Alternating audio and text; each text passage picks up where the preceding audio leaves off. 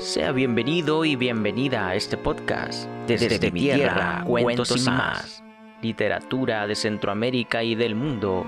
Desde, mi tierra, cuentos y más.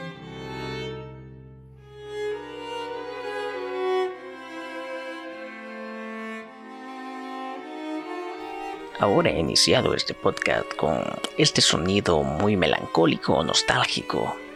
Y como ustedes sabrán, siempre este podcast está formado a través de música de compositores salvadoreños. Ahora conoceremos a estos intérpretes. Nuestros intérpretes de ahora se llama Cuarteto Charberg, que es un ensamble de cuerdas formado por Gilberto Reyes, Guillermo Esquivel, Fernando Cerón y Edwin Torres que está dedicado a la exploración de la música de cámara académica y la promoción de este género poco cultivado en El Salvador.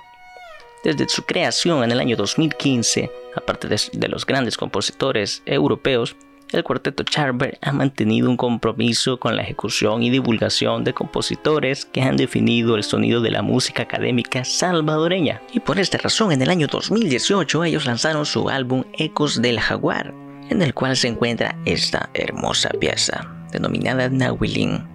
Nahuilin es una suite, es decir, es una colección de movimientos o de piezas armónicas estructurada en cuatro movimientos. Es decir, que hay diferentes estilos o sonidos o dinámicas de las armonías dentro de esta misma pieza musical que marcan un género muy diferente. Cuando ustedes investiguen un poco más acerca de este álbum se encontrarán con diversos capítulos, por ejemplo, Nawilin 1, Nawilin 2, lento, alegro, etc. Cada una de estas representa cada uno de esos movimientos. El que estamos escuchando es el movimiento número 2, es un poco más nostálgico, un poco más lento.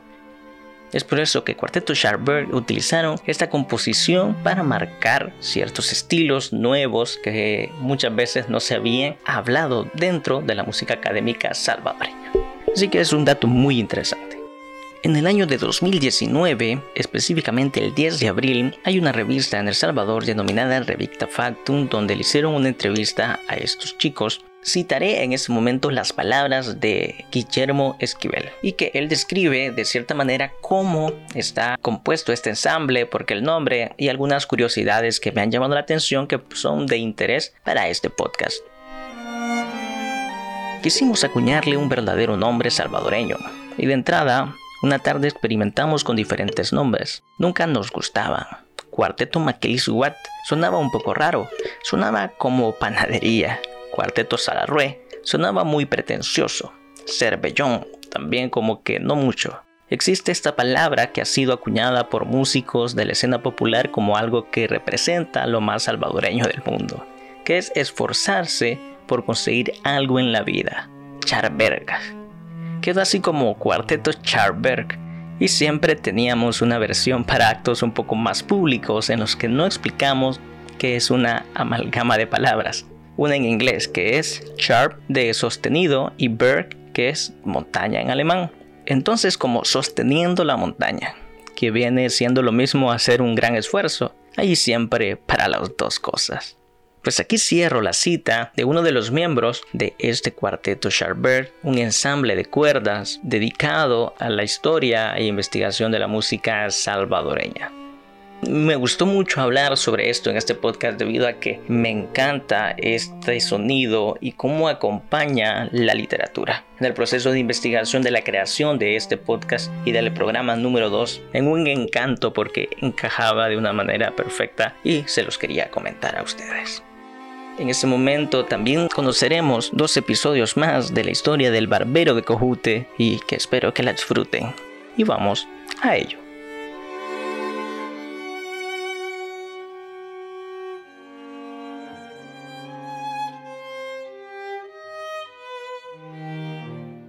Desde, mi tierra, cuentos y más. Literatura de Centroamérica y del mundo. Desde, mi tierra, cuentos y más. Los trapiches de madera de San Bartolo. Cuando mi abuela descubrió que ya podía caminar la distancia, eran como 10 o 12 kilómetros y yo tenía 7 años, comenzó a llevarme al cantón Los Laureles de San Juan de Penzontes. Según la costumbre, salíamos a las 4 o 5 de la madrugada, o como diría Neruda, a las 4 o 5 de la noche. Cómo me agradaba seguir los pasos de aquella silueta menuda y difusa entre las primeras luces del alba. Caminaba encorvada por los años y para intentar ver las piedras del camino. Aquel delicado y lindo rostro, ora sobre el cielo con sus primeros rubores. A veces me quedaba unos pasos, por ejemplo, para ver la rara topografía del paraíso de Osorio. Entonces todo el pueblo era la empinada calle que allá abajo terminaba en la iglesia. Bajábamos a la quebrada La Pita y luego la geografía se volvía simétrica.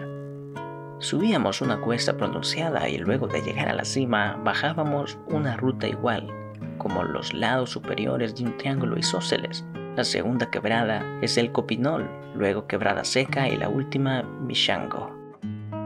Son tres triángulos que recuerdo igual. A veces encontrábamos personas a caballo, que en algunos lugares se bajaban de las bestias por lo empinado del camino.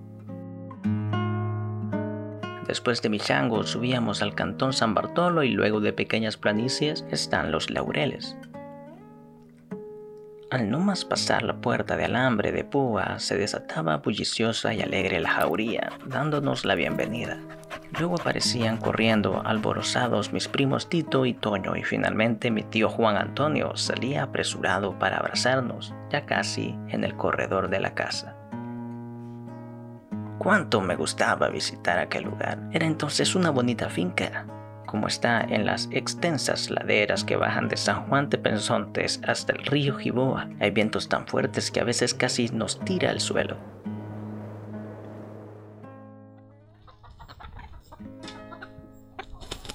Por la mañana recogía presuroso los huevos de las gallinas que estaban en una galera frente a la casa. Mi tío sabía que eso me gustaba y les decía a mis primos que no lo hicieran para dejármelo a mí. Se reía mucho viéndome afanado registrar los nidos y correr a la cocina en repetidos viajes.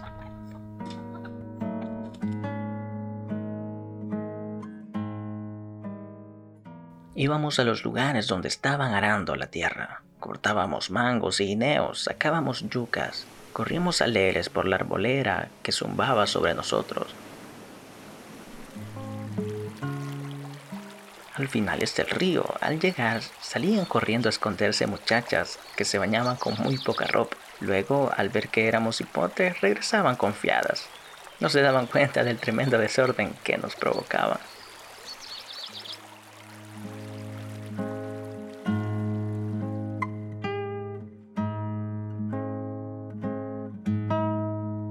Cuando andábamos corriendo, de repente me paraba para ver el pueblo Santa María Ostuma, el primer otro pueblo que vi en mi vida. Se puede ver desde muchos lugares, de allí se ve mejor. Están enfrente la linda iglesia colonial y las líneas de casitas de adobe y techo de tejas.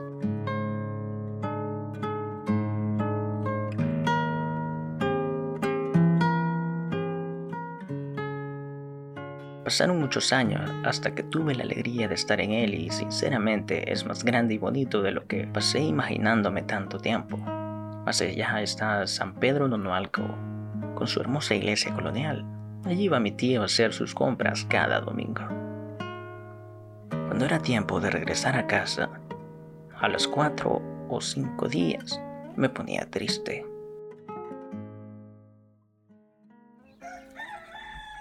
Salíamos a las cuatro de la madrugada cargados de queso, yucas, frutas, huevos, afecto y lindos recuerdos. Si era en los meses de diciembre o enero, al no más llegar a los cañaverales de San Bartolo, comenzaba a oír los trapiches de madera con aquella música incomparablemente bella. Es el llanto de la caña al ser repetidamente triturada, o es la alegría de la liberación del jugo, ansioso de convertirse en panela para endulzar el café, y la comida de los pobres, es ambas cosas. Y así es la belleza de esta música que no he podido volver a escuchar por el dilatado mundo. es la combinación del grito lastimero y la explosión de libertad, del dolor lacerante y la alegría del dulce destino de miel y azúcar.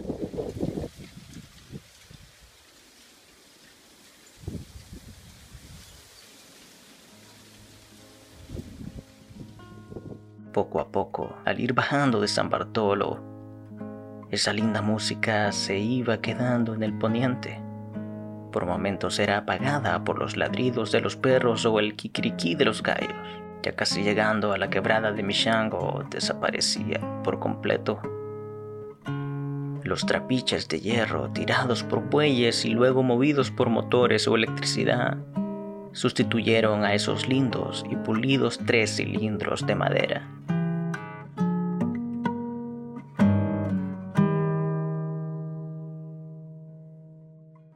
Tiempo después los he encontrado raramente adornando los patios de las casas campestres y he esperado no ser visto para acercarme a ellos con devoción y cariño, acariciar con delicadeza su fina superficie, abrazarlos y posar mi oído en ellos. Y tenéis que creerme, he vuelto a oír la música querida aún atrapada en su interior. Esa es la mejor música de mi infancia. Compite con la de los grillos, los gorriones, los sensontles y con la victrola de mi tío Toño Cepeda, pero gana con facilidad esa melodía inolvidable.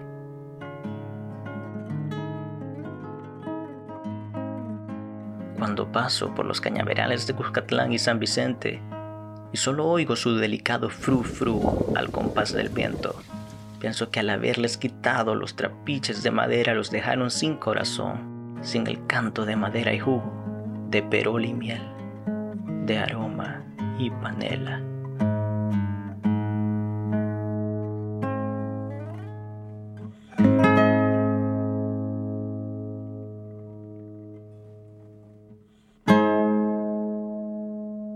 Desde, mi tierra, cuentos y más. Literatura de Centroamérica y del mundo. Desde, mi tierra, cuentos y más.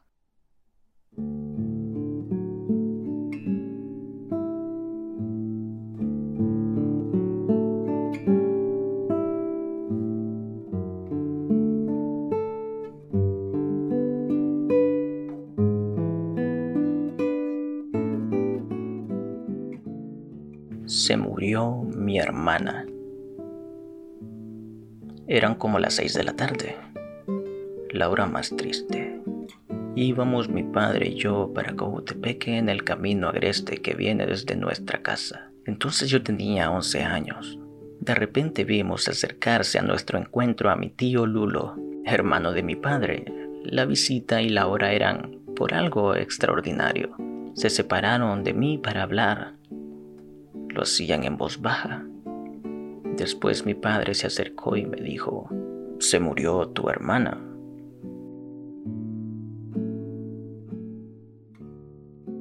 Solo tenía ocho meses. Mi madre se fue a mi pueblo a vivir con mi abuela y mi hermano y yo nos quedamos con mi padre.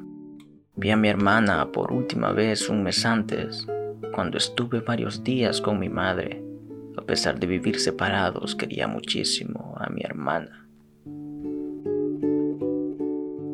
Desde el momento de la noticia me fui llorando y con la rara sensación de que todo lo que me rodeaba no existía para mí. Nos fuimos hasta las Alamedas de San Juan, allí me quedé en un banco, mientras mi padre y mi tío iban a comprar el ataúd.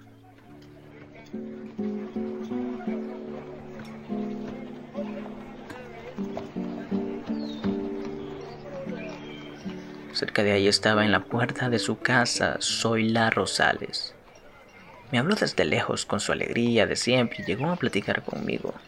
Como me vio triste y callado, insistió en saber la causa y cuando se la dije, comenzó a mimarme, a abrazarme y casi lloro. Zoila era una capacitada enfermera nacida en mi pueblo. Murió hace algunos meses y la recuerdo con un cariño muy especial por su amistad y simpatía, pero mucho más por ese momento de amor y solidaridad.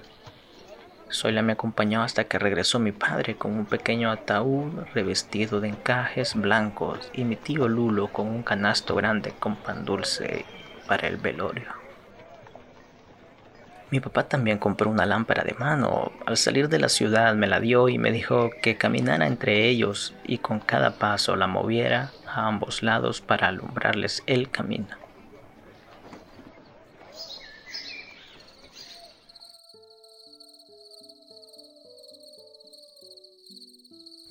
Caminábamos rápido, yo casi iba corriendo para ir a la par de ellos. Fue un viaje alucinante. Mis pies descalzos no sentían el camino a través de las lágrimas, veía las piedras pasar fugaces sin hacerme daño. No sentía fatiga.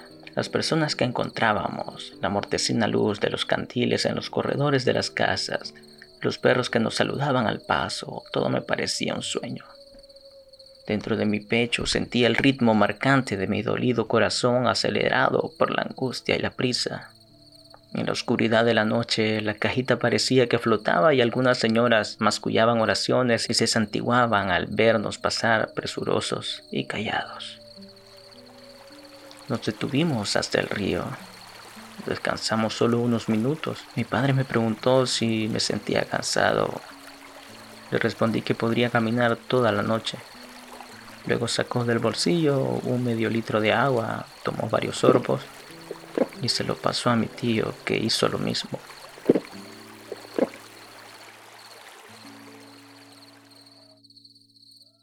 Como medio kilómetro antes de llegar al pueblo, paramos a descansar otra vez.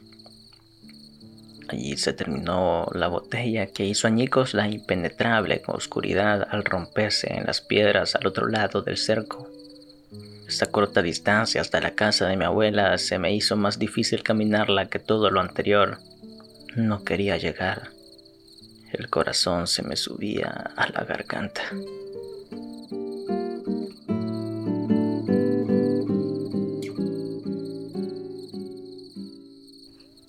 Desde el arenal divisamos la casa. Había gente afuera parcialmente iluminada por el haz de luz que escapaba por la puerta. Al acercarnos comenzaron las voces. Ya traen la caja. Es Alonso el que viene. Sí, viene también Marito. Caminar hasta la puerta fue una proeza para mí. Al llegar a ella sentí una profunda tristeza y me derrumbaron dos cosas. Ver el cuerpecito pálido envuelto en ropas sencillas con su gorro blanco que solo dejaba ver el óvalo de su cara con los ojos muy hundidos, y el rostro demudado de mi madre y su llanto incontenible, que aumentó al abrazarme. ¿Te acordás cómo te quería y cómo se alegraba al verte? Hace un mes que viniste, se despertó cuando te ibas a pesar que eran las 4 de la mañana y no dejó de llorar hasta que la chineaste. Se estaba despidiendo de ti. Al acariciar la carita de la niña descubrí que tan fría es la muerte. Fría también por la manera cruel como nos golpea. Ese era apenas el primer encuentro doloroso con ella. Después saludé a mi abuela, amigos y parientes, quienes al estrecharme en sus brazos me transmitían su cariño. Menos mal que por la fatiga me dormí pronto. El trauma emocional desconocido y el haber caminado 16 kilómetros, en la mayoría de ellos caso corriendo, me dieron un sueño profundo.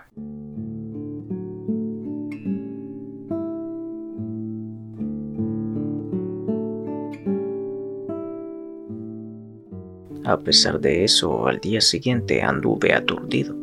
Apareció mi hermano. En ese momento no recuerdo si ya estaba allí o llegó después.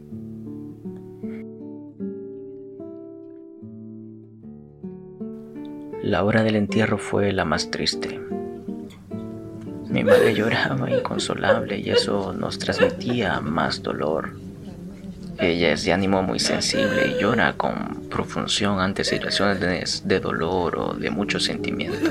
Eso me lo heredó. Por ello relatos como este y realmente casi todos los escribo a pausa. Continúo hasta que los ojos ya no están empañados o hasta otro día.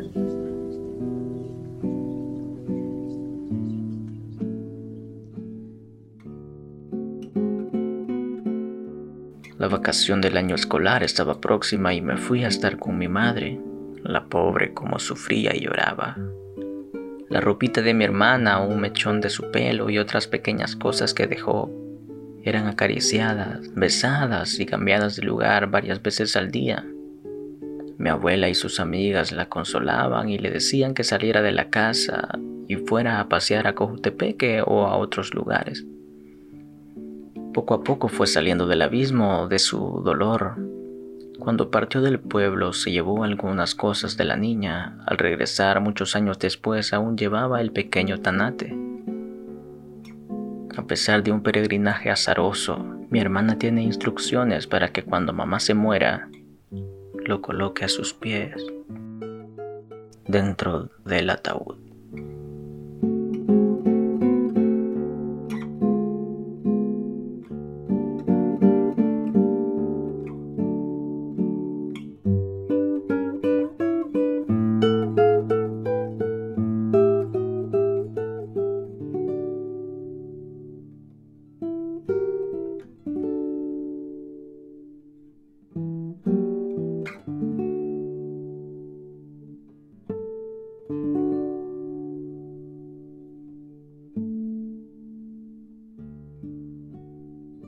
Desde, mi tierra, cuentos y más. Literatura de Centroamérica y del mundo. Desde, mi tierra, cuentos y más.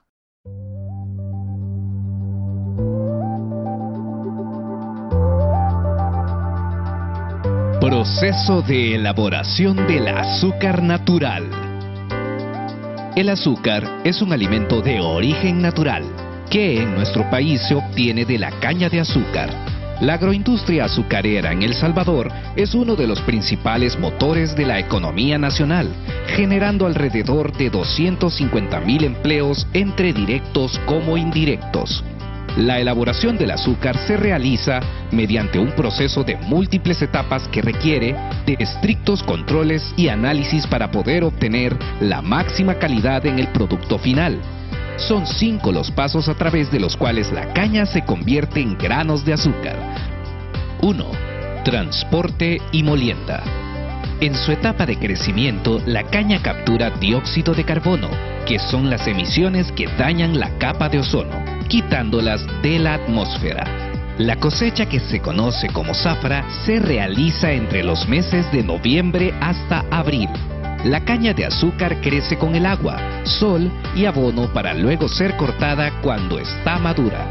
Después del corte, los tallos de la caña de azúcar son llevados desde los cañales al ingenio o fábrica azucarera. Allí, la caña es triturada sucesivamente entre picadoras y molinos hasta obtener dos productos. El jugo de caña, con el cual se elabora el azúcar, y la fibra de caña también llamada bagazo que se utiliza como combustible en las calderas del ingenio y la generación de energía eléctrica que garantiza la operación de la fábrica. 2. Clarificación. En esta etapa separamos el jugo de caña de las impurezas que contiene poniéndolo en ebullición. El jugo limpio está formado por mieles y agua.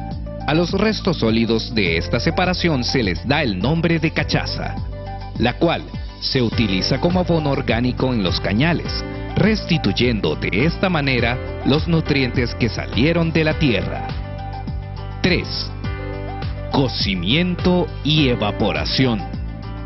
El jugo clarificado es concentrado a través de un proceso de evaporación con el fin de extraer todo el agua posible y facilitar la cristalización de la sacarosa, de este proceso se forma una miel rica en azúcar llamada meladura, la cual es llevada a los tachos. Allí es sometida a la cristalización del azúcar hasta llevarla a una consistencia de masa cocida donde el cristal está inmerso en la miel. 4. Centrifugado. La mezcla de cristales y miel es seguidamente colocada en una máquina centrifugadora con paredes perforadas a través de las que sale la miel a gran presión, separándola así de los cristales. 5. Secado y envasado. El azúcar se seca para evitar que los cristales se peguen entre sí. Este paso se realiza con aire caliente en secadores rotativos. Luego se envía a las tolvas de envasado donde se empaca en la variedad de presentaciones que se comercializan en los diferentes mercados.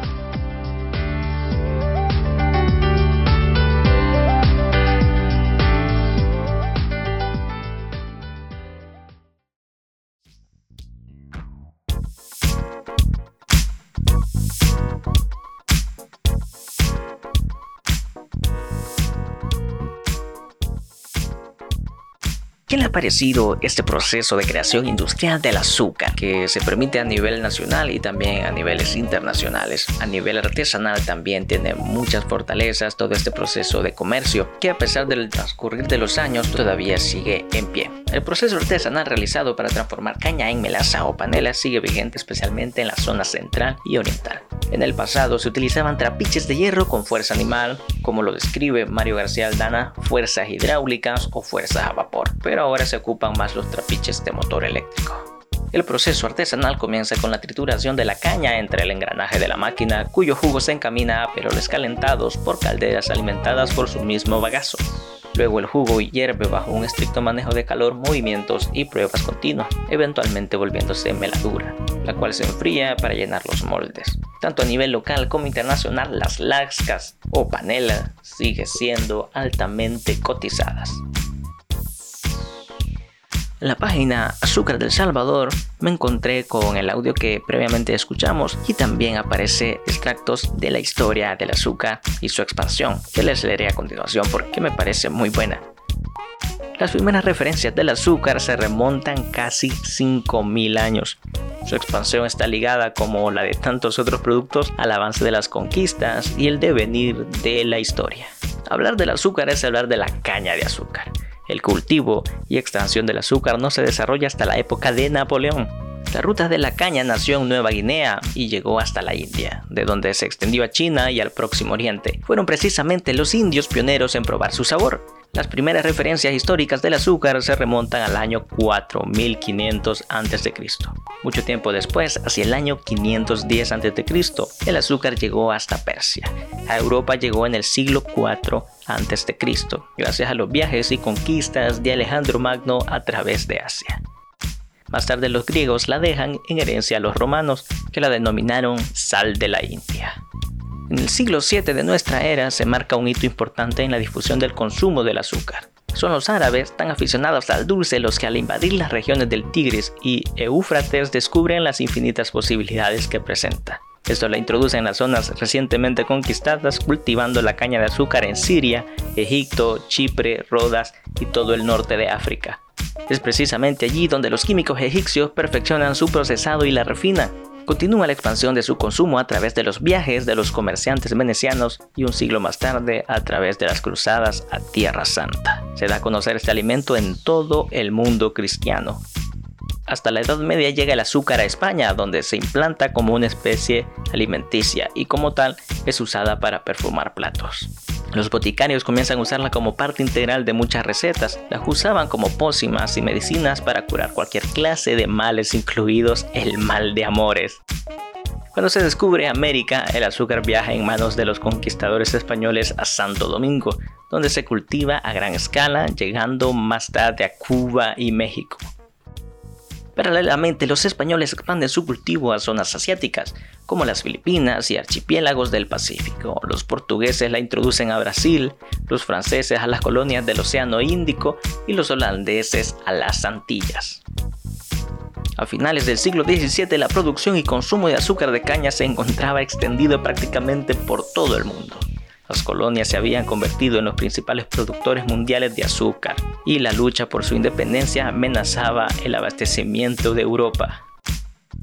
Así, a comienzos del siglo XIX, Napoleón Bonaparte impulsó, a través de sus campañas, la difusión del alimento y potenció la construcción de azucareras en Francia, políticas que siguieron otras naciones de Europa y Alemania.